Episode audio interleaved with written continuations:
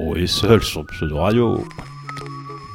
Pour tromper l'ennui, Gros et seul vous embarque dans ses vacances d'été sans même avoir besoin de voyager. À chaque épisode, partez avec lui à la rencontre de personnages et de situations improbables mais vraies, dignes des plus beaux contes des temps modernes. Pseudo Radio. L'été sera chaud, l'été sera Gros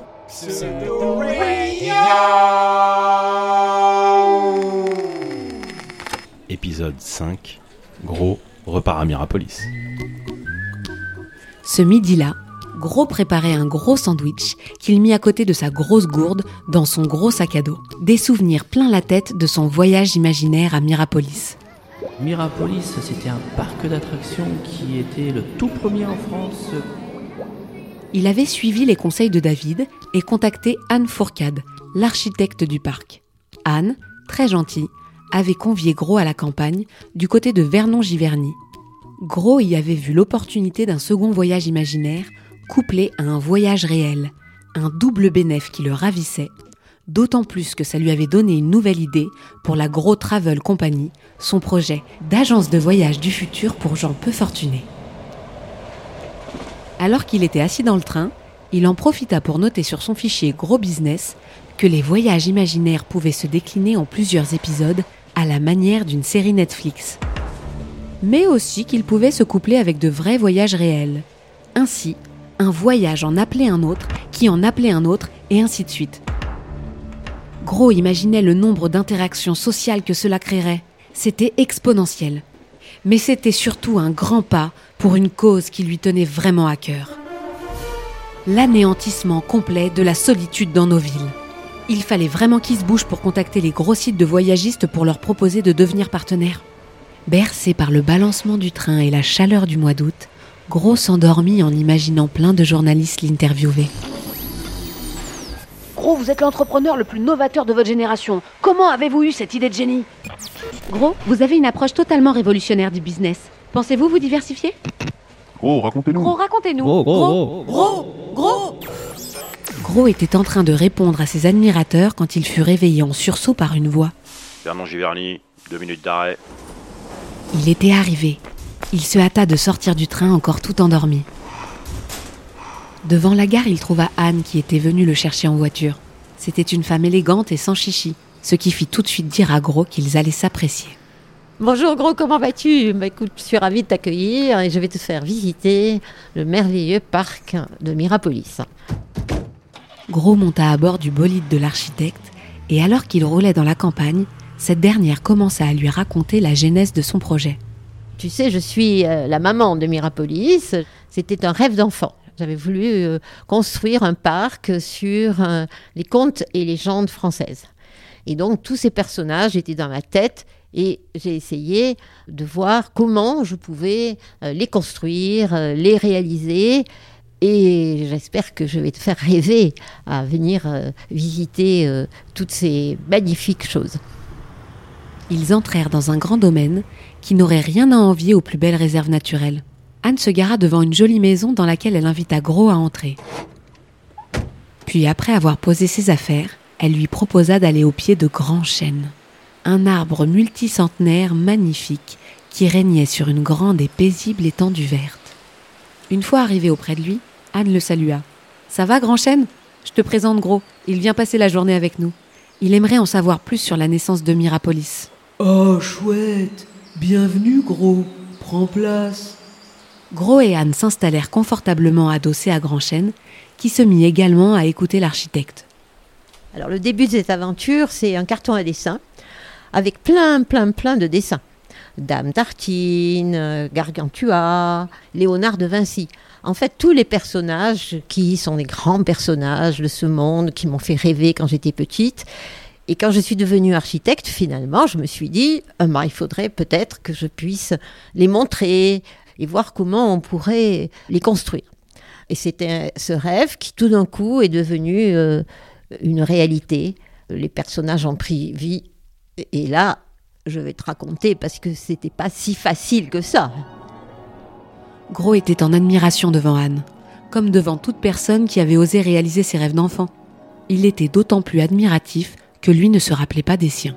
Il aurait tant aimé avoir de grands projets qui lui auraient pris tout plein d'années de sa vie et pour lequel il se serait battu et vécu tout plein d'émotions. Grand Chêne lui fit remarquer qu'il n'était jamais trop tard pour avoir des rêves d'enfant, ce que lui confirma Anne avant de reprendre son récit. Dans cette aventure aussi grande, au départ, on a les idées, on a les dessins, et puis bien sûr, il faut avoir un terrain et il faut aussi avoir un budget. Les finances. Alors moi, en tant qu'architecte, euh, tu comprends, euh, gros, moi, euh, l'argent, c'était pas tout à fait mon domaine. Gros répondit qu'en tant que chômeur, ce n'était pas le sien non plus. Et ça ne datait pas d'hier. C'est bien simple, il n'en avait jamais eu, car il était incapable d'en garder.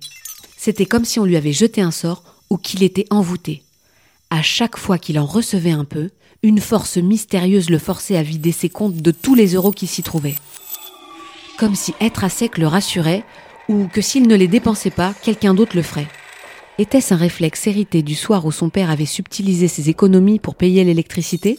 C'est évident. dit Grand Chêne, qui, bien qu'il ait entendu des dizaines de fois l'histoire de la création du parc, voulait que Anne raconte la suite. Première aventure, c'était de trouver un terrain. Et on est parti en voiture, on a visité plein de terrains, mais il fallait un grand terrain de 90 hectares. Et puis, on a rencontré la ville nouvelle de Cergy-Pontoise qui nous a dit Ah, mais écoutez, voilà, le métro va arriver là, tu vois, donc tout le monde pouvait venir en métro. Et on a un terrain qui nous semble très propice à construire ce beau parc. Donc le terrain. Mais après, gros, il fallait de l'argent. Et là, ça a été le tour des investisseurs. Et là, c'était pas si facile que ça. D'abord parce que j'étais une jeune architecte, parce que quand on présente à des banquiers euh, des projets aussi pharaoniques, aussi grands, euh, on rencontre pas mal de difficultés. Et donc là, nous avons rencontré plein d'investisseurs. Mais je vais pas t'ennuyer avec ça, gros. Je vais aller à l'essentiel. Un jour, j'ai rencontré un monsieur qui s'appelait Pharaon. Il avait donc un nom prédestiné à un grand projet comme ça. Et monsieur Pharaon, il a dit OK à Anne Fourcade, jeune architecte. Voilà, j'investis dans votre projet. À partir de là, toutes les portes se sont ouvertes. Pharaon qui finance le parc de Gargantua Quel symbole incroyable, dit Gros qui n'en revenait pas. Grand Chêne abonda dans son sens. Je ne l'ai pas cru la première fois où elle me l'a raconté. Anne leur confirma que l'aventure de Mirapolis avait occasionné plein de synchronicités mystiques, surtout que la tâche qui l'attendait était pharaonique. À côté de ça, il fallait bien évidemment travailler sur le concept, passer à la réalité et trouver l'ensemble de toutes les personnes qui allaient composer ce projet. Donc j'étais comme un chef d'orchestre, avec tous les éléments, comme des instruments de musique, qu'il fallait placer les uns à côté des autres. C'était le chantier, c'était le béton, c'était les structures de métal, et puis c'était le paysage, les arbres, et puis c'était l'histoire de ce qu'on allait raconter. Et c'était les manèges, c'était les transports. Et là, c'était écrasant, gros. Je me disais, mais comment je vais y arriver? On a fait des maquettes, parce qu'à l'époque, on n'avait pas les 3D, l'ordinateur, etc. Et comment construire Gargantua? Gros et Grand Chêne ne purent s'empêcher de demander Comment Pour relever ce défi de taille, Anne avait résolu les questions de forme par celles de fond. Gargantua, c'est un personnage de Rabelais fantastique. C'est un gentil personnage, Gargantua, et qui était un grand géant. Alors, euh, on se demandait comment on allait le nourrir, qu'est-ce qu'on allait faire, et on s'est dit, il faut qu'il soit le géant. Donc, Gargantua est devenu la plus grande sculpture au monde après la euh, Statue de la Liberté, construite en métal avec des résines. On ne savait pas comment on allait le construire ce qui était important, c'était comment on allait monter dans ce géant de Gargantua, comment on allait expliquer la vie intérieure de Gargantua. Grâce aux nacelles qui montaient à 14 mètres de haut, on expliquait en fait les petits globules à l'intérieur et comment la digestion de Gargantua. Tout était comme ça. Il y avait la, la ville 10. Alors là, c'était une ville sous terre. C'était une ville dans les mers avec Is et la princesse d'Ahu. Il n'était pas question au niveau de l'environnement, puisque j'étais très environnementale à l'époque, de mettre de l'eau et des poissons. C'était pas possible. Donc il fallait inventer faire rêver les gens dans les nacelles et les faire parcourir en fait des lieux magiques et des lieux euh, fantastiques. Il a fallu monter une équipe de créateurs qui savaient écrire des scénarios. Donc moi j'ai écrit tous les scénarios de l'ensemble de toutes les histoires. Ensuite, on a fait des dessins avec des aquarelles de tout ce qui était représentant les hydres, la, la table de- du chevalier, de la table ronde, la ville 10. Afin qu'il se projette, Anne donna un casque de chantier à Gros et l'invita à visiter les travaux avec elle. Grand Chêne se joignit à eux, tout content de retourner dans la genèse de cette œuvre d'art qu'était le parc. Qu'est-ce que tu veux visiter? Moi, je t'amène à Léonard de Vinci. Léonard de Vinci, c'était un des premiers robots avec trois moteurs. Et je l'ai fait rencontrer un homme du futur que j'ai appelé Alpha. C'était l'oméga et l'alpha. Et là, personne ne voulait réaliser mon robot comme je voulais qu'il soit réalisé. Parce qu'on n'avait pas la technologie. Donc, chaque fois, on allait chercher des personnes qui savaient faire les, les mains et les moteurs. On a eu un chirurgien esthétique qui nous a montré comment on pouvait faire de la culture de peau, comment on pouvait mettre un vrai œil. Et chaque fois, on est allé chercher les gens les plus compétents possibles pour essayer de créer la vie à ce personnage qu'on appelait Léonard de Vinci. Et alors après, on a créé Dame Tartine. On rentrait par le grand bras de Monsieur Crimbet. Et on voulait faire découvrir à l'intérieur de Dame Tartine les comptines, les quatre saisons. Et on a inventé un arbre de vie absolument extraordinaire. Ouh Les enfants Bonjour les enfants C'est moi, le hibou. Et on avait Monsieur Hibou, qui était absolument un oiseau fantastique, qui battait des ailes et qui, au gré des saisons, amenait des oiseaux. Et toutes les plumes de tous les oiseaux étaient des vraies plumes, peintes à la main, avec des couleurs absolument fantastiques. Et tous ces oiseaux volaient. Et à un moment donné, l'arbre venait du sol, s'ouvrait et s'éclairait de milliers, milliers de lumières données par les 10 000 fibres optiques. Je te fais découvrir l'atelier des plumes, parce que moi, je voulais rien qui soit du plastique. Donc, pour les oiseaux, nous avions un garage et nous avions des sacs avec des plumes d'oiseaux, des plumes, des plumes, des plumes, des plumes. On avait toutes les couleurs de l'arc-en-ciel et, on a constitué tous les oiseaux euh, qui euh, volaient dans le palais de Dame d'Arty.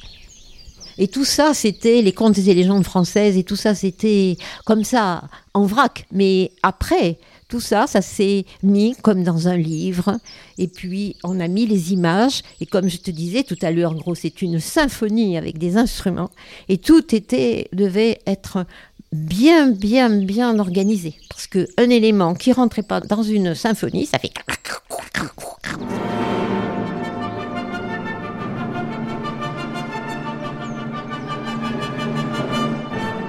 Impressionné, Gros regardait les ouvriers finaliser les attractions.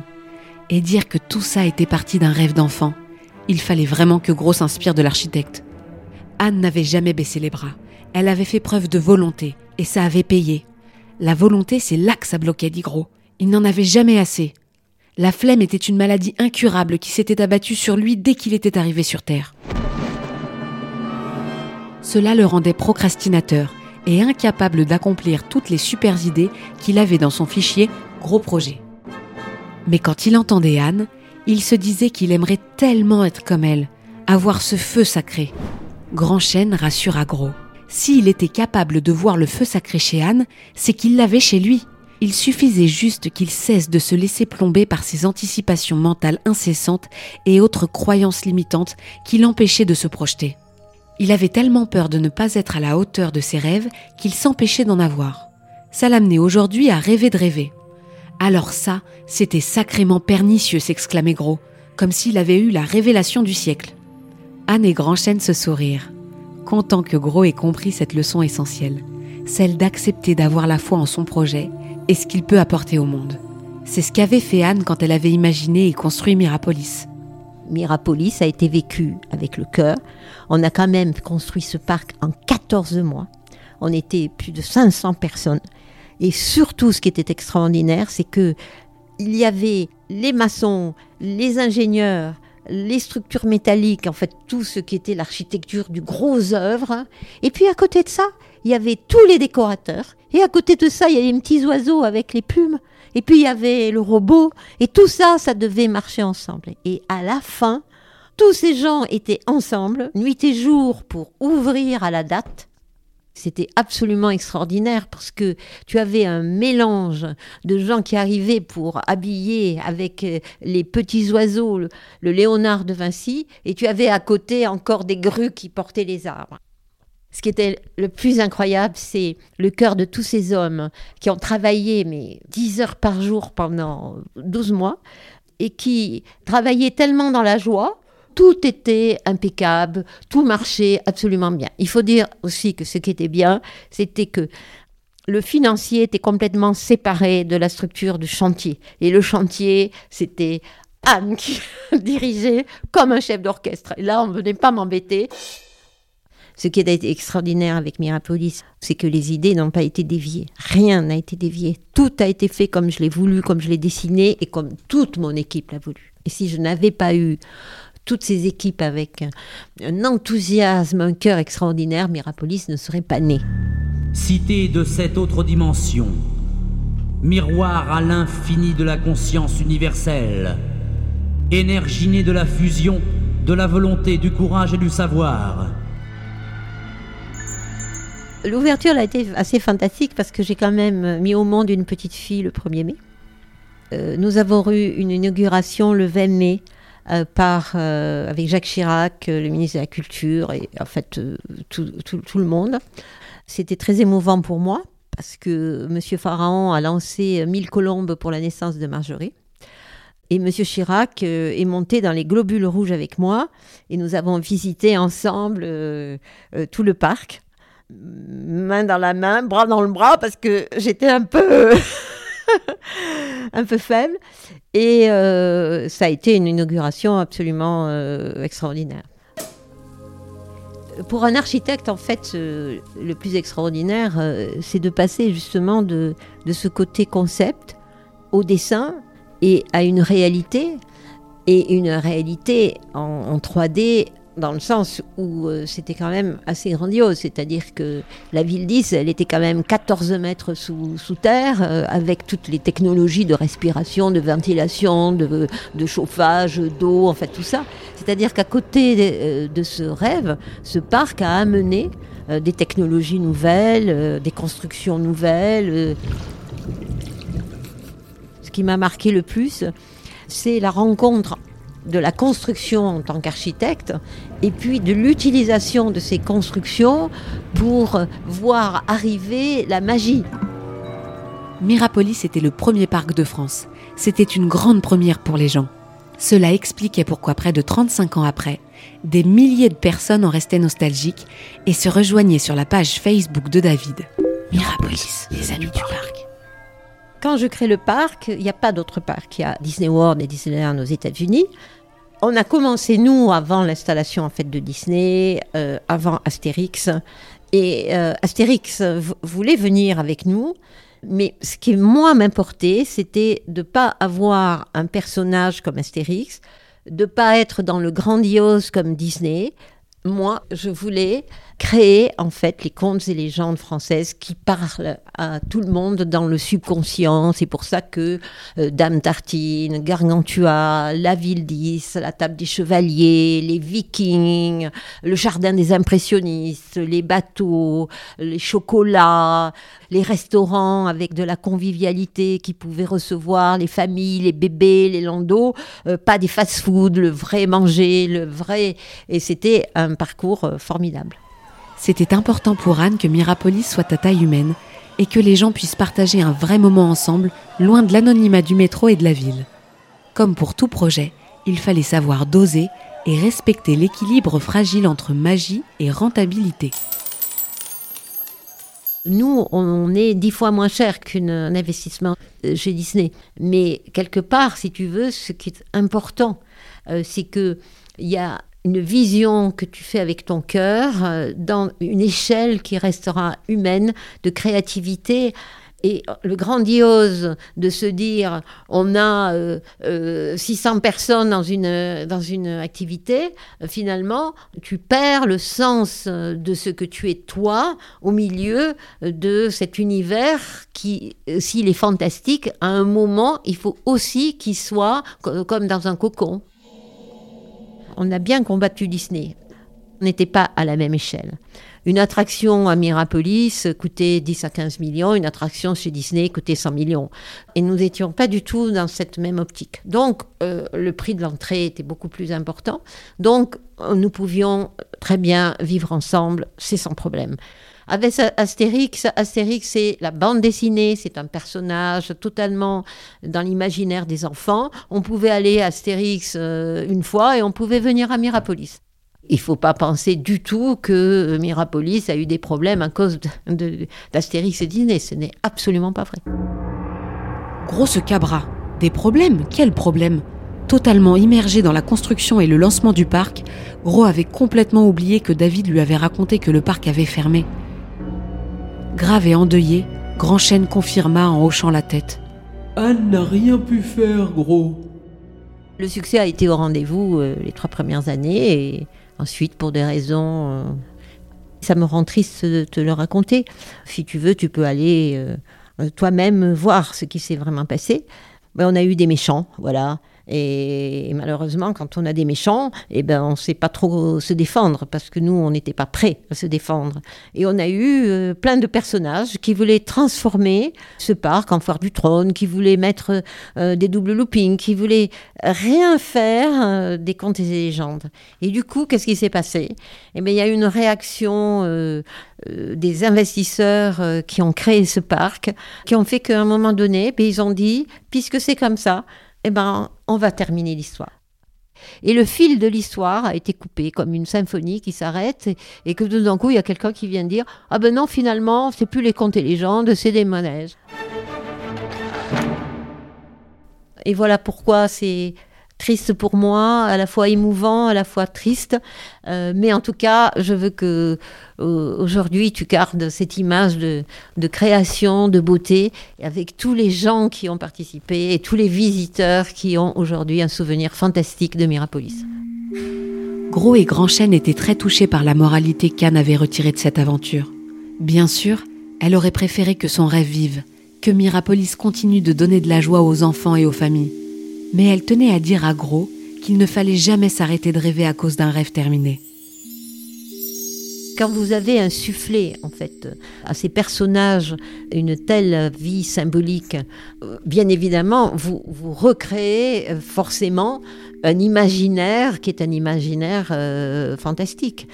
Quand vous passez des mots, quand vous passez euh, au discours, quand vous passez à l'image et quand vous passez à, trois dimensions, c'est sûr qu'il y a un moment, euh, ça crée des sentiments et, et ça vous amène dans un imaginaire fantastique, même s'il n'est plus là. C'était en ça que Mirapolis vivait encore, gravé dans les cœurs et les souvenirs des gens qui avaient eu la chance d'y aller. Gros était très ému par cette fin qui le fit pleurer. Blotti dans ses bras, il remercia Anne pour cette belle leçon de vie qu'elle venait de lui offrir. L'architecte sécha les larmes de Gros en lui proposant de partager un nouveau rêve avec elle. Pour euh, terminer notre histoire, gros, est-ce que toi, tu as envie de faire un grand parc d'attractions, un gros parc d'attractions? Alors, tu sais, moi, je suis partante. Je te donnerai plein d'idées. Et aujourd'hui, ce qu'il faut faire, c'est le respect de la nature et imaginer euh, une forêt dans laquelle on pourrait rêver de voir grandir les plantes avec des serres, hein, avec des parcours euh, fantastiques et on pourrait faire un projet merveilleux ensemble. Retrouvez les fabuleuses histoires de Gros et Seul chaque semaine sur Pseudo Radio et sur Instagram at Gros et Seul. Récit Gros, narration Salomé Talalbouma, réalisation Elsa Maigrenette Daynac, prise de son Marc Delay. Si vous aimez les aventures de Gros, mettez-lui ces 5 grosses étoiles sur votre application de podcast préférée. Je t'aime, gros.